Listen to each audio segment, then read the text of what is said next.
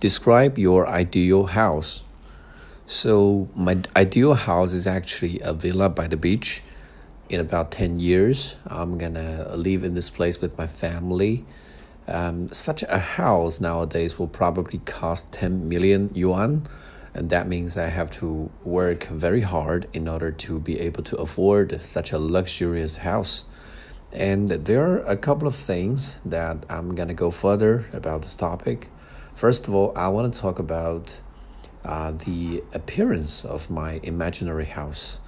You know, it's gonna be a wooden house with uh, glass walls, and the roofs will be decorated by palm tree leaves.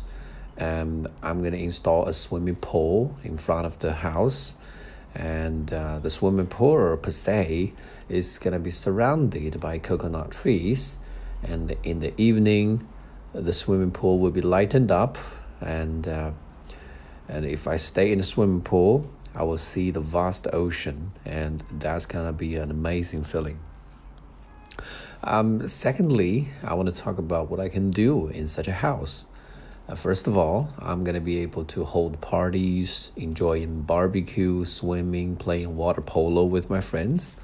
Or if I stay at home alone, I can just lie in my yard enjoying a sunbath.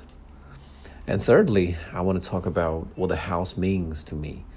You know, if I can have such a house, it's really going to be my harbor. And every day when I return to my home after work, I will forget all my worries.